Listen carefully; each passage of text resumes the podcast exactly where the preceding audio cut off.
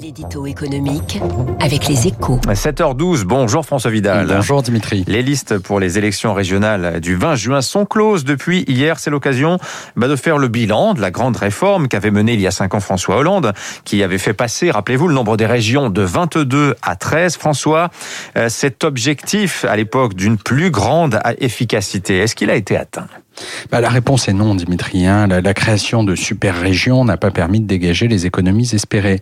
En cinq ans, leurs dépenses de fonctionnement sont restées globalement inchangées, alors qu'en 2015, le gouvernement faisait miroiter une baisse d'une dizaine de milliards d'euros.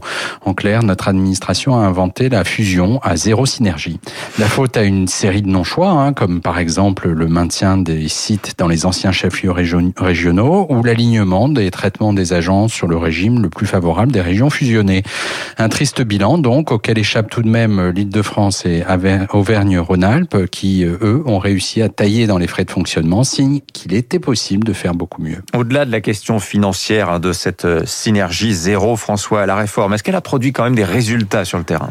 Ben Là aussi, le, bilan est décevant. Hein. Alors bien sûr, en grossissant, les régions sont devenues plus influentes sur le cœur de leur mission, l'action économique. Leur président, désormais plus riche et plus visible, pèse ainsi davantage sur les dossiers industriels locaux comme euh, Xavier Bertrand par exemple, hein, sur Ascoval ou Continental dans les Hauts-de-France.